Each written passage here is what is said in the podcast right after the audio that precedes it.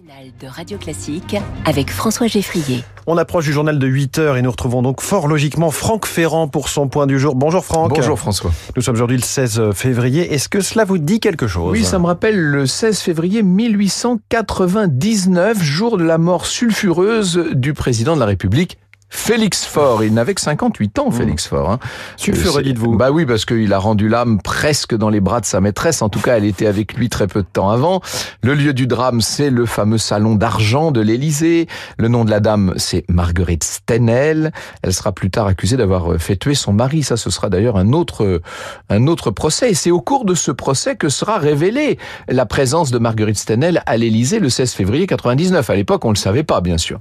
La légende veut que le président ait pris une dose fatale d'aphrodisiaque alors qu'il souffrait de tachycardie.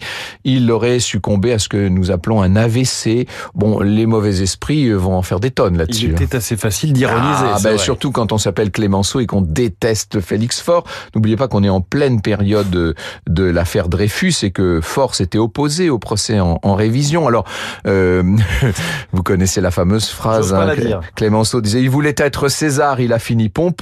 Bravo. Et il va en dire de pire que ça. hein. Il dira, euh, en entrant dans le néant, il a dû se sentir chez lui.